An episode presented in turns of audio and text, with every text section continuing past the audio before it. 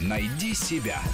Интересные профессии с Аллой Волохиной киберспортсмены или профессиональные геймеры, а также летсплейщики, стримеры и прочие. Они играют в компьютерные игры и зарабатывают на этом. К примеру, призовой фонд крупнейшего турнира по Dota 2 The International 18,5 миллионов долларов, а в чемпионате мира по командной игре Лига Легенд приз для команды победителя – миллион долларов. Десятки и сотни тысяч получают и другие команды, вошедшие в десятку. А ведь еще вчера мамы ругали своих сыновей-геймеров за то, что они бесконечно торчат торчат в компьютере и забросили учебу. Я турнир по файтингу выиграл.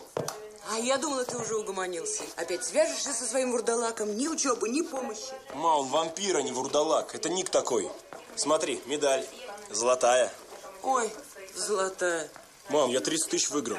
Себе немного возьму, остальное убери. Потом за семестр отдам. Ну, возьми котлету. Две.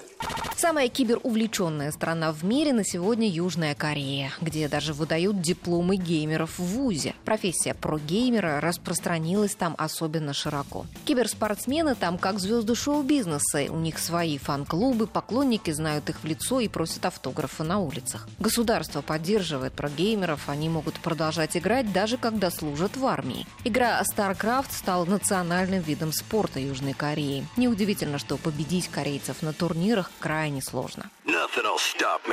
Зародился киберспорт в 1997 году в США, когда был проведен первый турнир. А вот первой страной в мире, которая признала киберспорт официальным видом спорта, стала Россия. Это произошло в 2001 году. Но через пять лет киберспорт был уже исключен из Всероссийского реестра видов спорта. Российские геймеры вернули себе право получать звание мастеров спорта и кандидатов в июне 2016 что стало важной вехой в развитии киберспорта в нашей стране.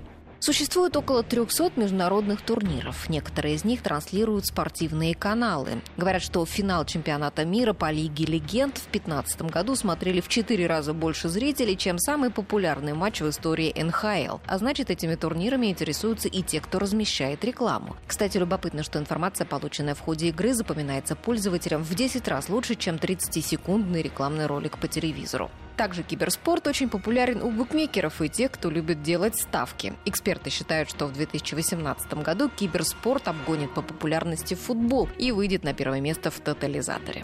Готовы? Да. Начинаем. Мы стоим на центре. Отмашиваю 11. Алдым на 12. Бой выходит на центр. Рухните ему.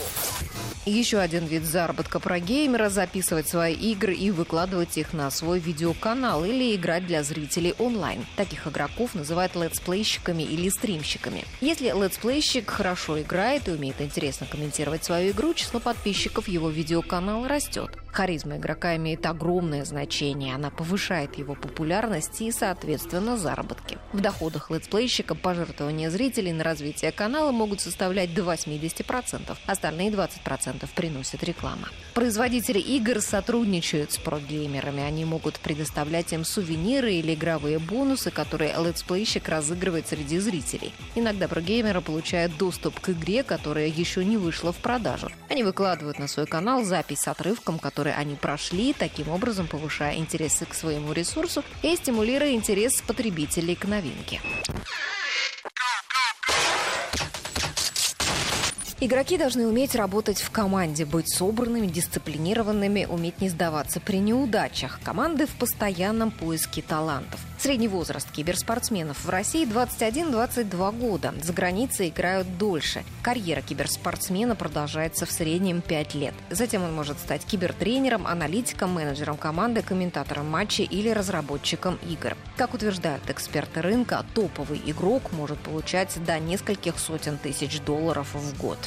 Рубрика об интересных профессиях выходит в эфир по будням, а большую программу «Найди себя» слушайте по воскресеньям в 12 часов. Найди себя. Интересные профессии с Аллой Волохиной.